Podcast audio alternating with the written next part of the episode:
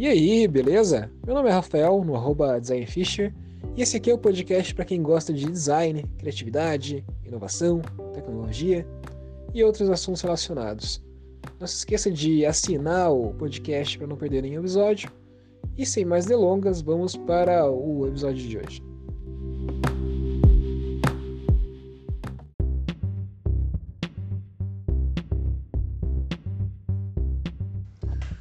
Se você sempre teve o sonho de ganhar na Mega Sena, você está com sorte hoje porque eu vou te ensinar um método que não somente vai te ajudar, garantido inclusive, vai te ajudar a ganhar na Mega Sena, como também vai te ajudar a criar soluções criativas de projetos, de arquitetura, de publicidade, de design ou qualquer área criativa mais facilmente, beleza? Então Bora lá? Posso te contar? Posso te contar esse segredo? Então tá, vou contar o segredo. Como que funciona a Mega Sena? A Mega Sena é um sistema de loteria aí da Caixa, é, que é patrocinado, que é organizado na realidade pelo governo federal. E você pode escolher seis números no total de 60. E se você acertar, se sair no sorteio, né, esses seis números, e você tiver marcado esses seis números, você vai ganhar uma bolada. Você vai ganhar um prêmio que pode variar de alguns poucos milhões até centenas de milhões de reais. Pois bem, como que a gente pode fazer para ganhar com certeza na Mega Sena? Na realidade é muito simples. O jeito de ganhar com certeza na Mega Sena é muito simples. Se você parar para pensar que é, em 60 números, se você escolhe 6, a tua chance né, de ganhar é 1,50 e poucos milhões. Se você fizer todas as 50 e poucos milhões combina é, 50 e poucos milhões de combinações de números possíveis, com certeza você vai ganhar. Com certeza uma delas vai ser sorteada. Óbvio, né? Faz muito sentido. Obviamente, né? Eu tô exagerando aqui porque se você fosse fazer 50 milhões de apostas diferentes, primeiro que você levar um tempão, segundo que cada uma tá o que? Uns 3,50, então você iria, ganha, seria gastar mais ou menos uns 200 milhões de reais para fazer todas as apostas e é, você correria o risco de ter um ganhador junto com você e teu prêmio, teu prêmio ser dividido. Então, digamos, se tivesse acumulado um prêmio aí de mais de 200 milhões, mais do que você gastaria para fazer todas as apostas, você poderia até eventualmente sair no lucro, mas haveria ainda o risco de que alguma outra pessoa tivesse feito a mesma aposta e você ainda tivesse que é, dividir esse prêmio, perdendo assim muito dinheiro. Bom, essa técnica, uh, essa técnica, se é que a gente pode chamar de técnica, essa forma de ganhar na Mega Sena, com certeza, ela, embora obviamente que seja um exemplo bem exagerado, ela pode ser muito útil para quem mexe com criatividade, para quem tem que ter ideias é, ao longo do dia, ao longo do seu trabalho, tem que desenvolver soluções criativas e soluções que realmente sejam às vezes inovadoras, às vezes diferentes. Por quê? Porque a gente pode utilizar o mesmo princípio que a gente utilizaria para ganhar na Mega Sena para fazer projetos, para fazer soluções criativas. A gente tem que parar para pensar que quando a gente faz soluções criativas para problemas complexos que exigem essas soluções criativas, por exemplo, um projeto de arquitetura, um projeto de um produto, um projeto de um serviço numa startup, uh, não existe uma resposta correta, né? Você não tem não é que nem uma matemática, uma ciência exata, que você tem uma fórmula que você utiliza dois números, você faz uma operação entre os dois números e você vai ter só uma solução possível correta. Quando você está criando um aplicativo, quando você está criando um serviço, quando você está criando um projeto, existem várias possibilidades de soluções. Algumas vão ser boas, algumas não vão ser tão boas, algumas vão ser horríveis, terríveis e totalmente inviáveis.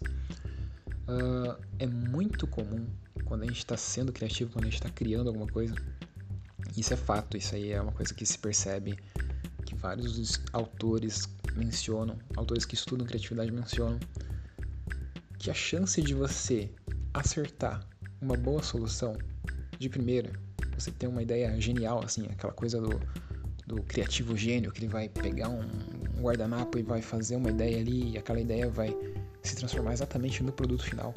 A chance disso acontecer é muito próxima da chance de você ganhar na Mega Sena. Ou seja, é muito baixa. A chance de você ter uma ideia inicial ali que de fato se torne sem sofrer nenhuma modificação. na versão final do produto, do projeto, do serviço, do que quer que você esteja criando. A chance daquilo ser a versão final é muito baixa, muito baixa, muito baixa. Simplesmente porque a gente não explorou com uma ideia só várias possibilidades, várias alternativas, vários, vários vieses, vários, enfim, várias perspectivas de soluções possíveis que você poderia utilizar para resolver aquele problema, para resolver aquele projeto.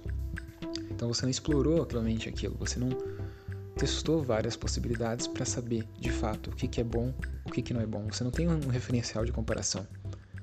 E é isso que a Equal Odds Rule, que é o nome desse episódio, diz que ela prega. Uh, esse termo ele foi cunhado por um pesquisador de psicologia americano. Eu não vou lembrar o nome dele certinho. O primeiro nome é Keith, mas o segundo eu não lembro direito. É, e ele dizia que basicamente assim a chance de que um cientista produza um artigo, uma publicação relevante, aumenta conforme o número de publicações que ele faz. Então, é, se uma pessoa, por exemplo, faz cinco artigos por ano, a chance de ela ter algum que vai estourar, que vai sair na mídia, é baixa, mas conforme ele vai criando mais e mais e mais e mais, a tendência é que talvez um ou outro, ou vários, na realidade, acabem sendo bons, acabem sendo divulgados, não que os outros não sejam bons, mas acabem explodindo, digamos assim, acabem tendo um impacto significativo na mídia e, enfim, façam a diferença e, e aquele pesquisador passe a ser agora um cara reconhecido como um gênio.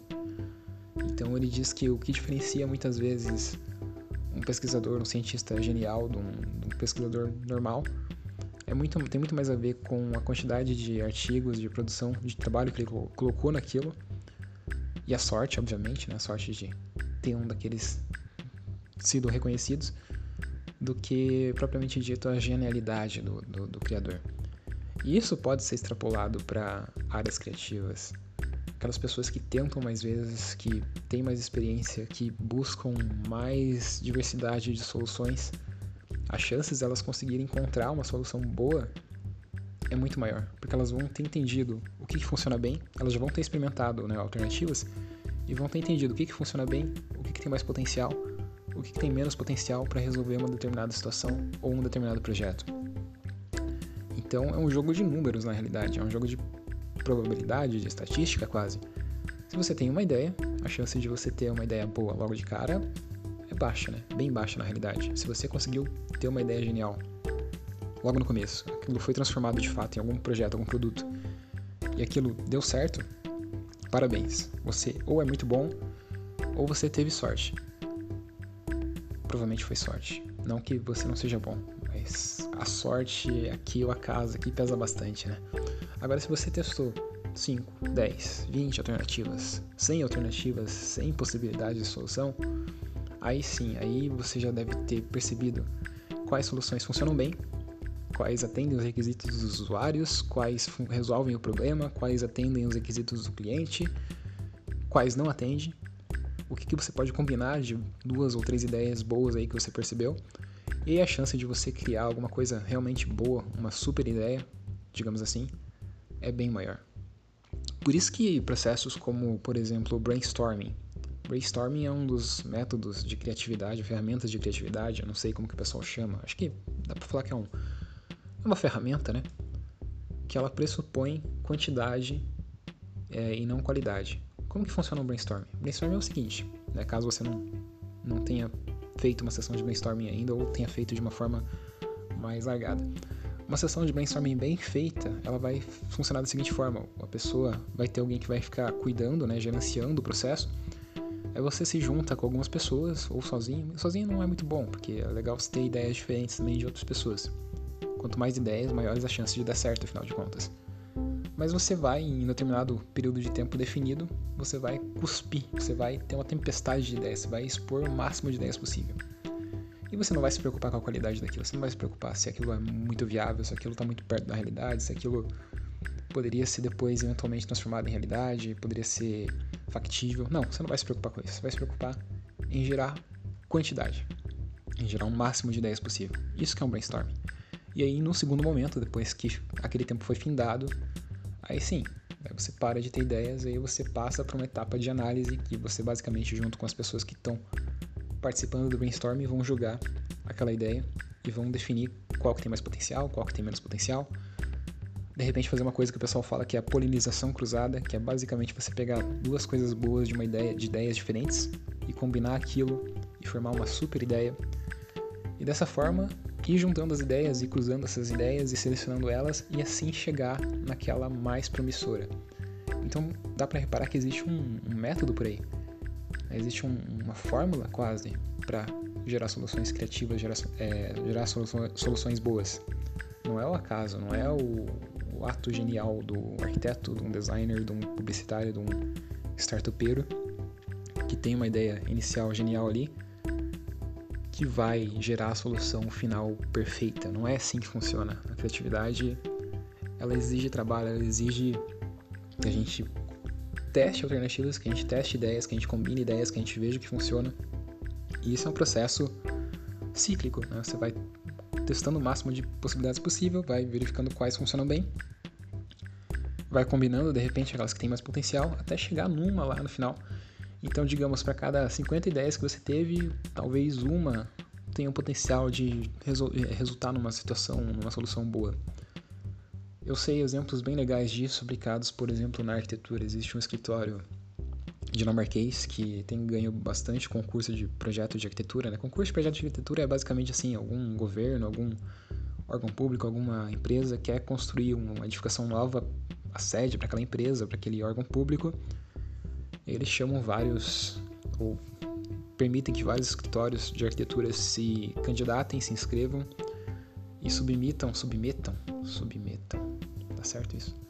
Submetam seus projetos e o melhor vai ser escolhido. Só isso por si só já é uma coisa que tem muito a ver né, com essa questão do Equal Rule, porque você vai ter várias submissões diferentes ali, então você consegue ver claramente qual que é melhor, né, ou consegue ter uma comparação, ter um padrão de comparação para entender qual que qual que atende melhor os requisitos, as expectativas espaciais que você precisa para aquele projeto.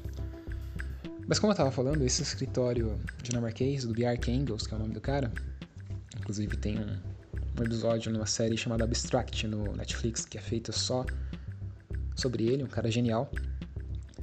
E ele fala muito do processo criativo dele, né? Ele não fala só do resultado que é genial da arquitetura dele, mas ele comenta muito, você vê TED Talks dele, por exemplo, que ele comenta sobre o processo criativo. E ele fala isso, ele fala que durante as etapas iniciais, ele tem um time de pessoas, essas pessoas se sentam e começam a gerar muitas ideias. Então você imagina só 10 pessoas, cada pessoa responsável por gerar 10 ideias, 10 alternativas diferentes. Então, para fazer um projeto, às vezes ele vai ter 100, 200, 300 ideias, 300 modelos, 300 maquetes diferentes para resolver o mesmo projeto. E aí fica fácil, né? Aí você consegue realmente explorar as mais variadas possibilidades de solução para aquele projeto. E você consegue selecionar claramente quais coisas boas daquelas soluções você pode incorporar na solução final, o que, que você tem que evitar. E aí também você conseguir ter um bom projeto não deixa de ser um, uma coisa do gênio criativo, uma coisa do, do dom e passa a ser um método, passa a ser uma coisa assim que você pode treinar, você pode exercitar, você pode praticar. E obviamente quando ele testa, quando ele tem um time criativo, obviamente, né, criativo de backgrounds diferentes, com que pensam em ideias diferentes e conseguem propor alternativas bem diferentes entre si, ele consegue ter essa riqueza de soluções, ele consegue encontrar a solução mais adequada e, enfim, fazer um projeto genial, um projeto que se adequa àquele aquele contexto. Então, digamos assim, de 100 ideias, uma vai ser boa, ou a combinação de algumas poucas vai resultar naquele projeto. Então, ele aumenta muito a chance de que realmente alguma das soluções seja boa. Imagina só um escritório que é uma pessoa só, um arquiteto só, que não tem essa capacidade de cérebros e de gerar tantas alternativas assim. Como que uma pessoa com escritório assim vai conseguir competir de repente com um escritório tipo esse do Big, do Bjarke Engels? Difícil, né? porque a criatividade fica muito mais limitada. Então as chances de você conseguir de fato criar uma solução boa diminuem bastante. Então essa questão da Equal Odds Rule, que eu não sei se tem uma tradução muito boa para português, ela é basicamente um jogo de números, é estatística. Se você quer aumentar suas chances de criar uma coisa boa, aumente o número de alternativas que você testa.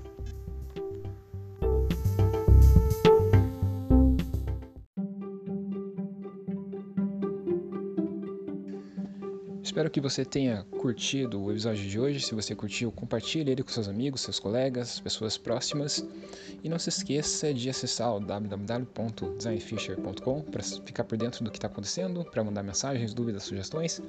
E também de seguir o designfisher no Instagram, beleza? Um abraço, falou, até a próxima.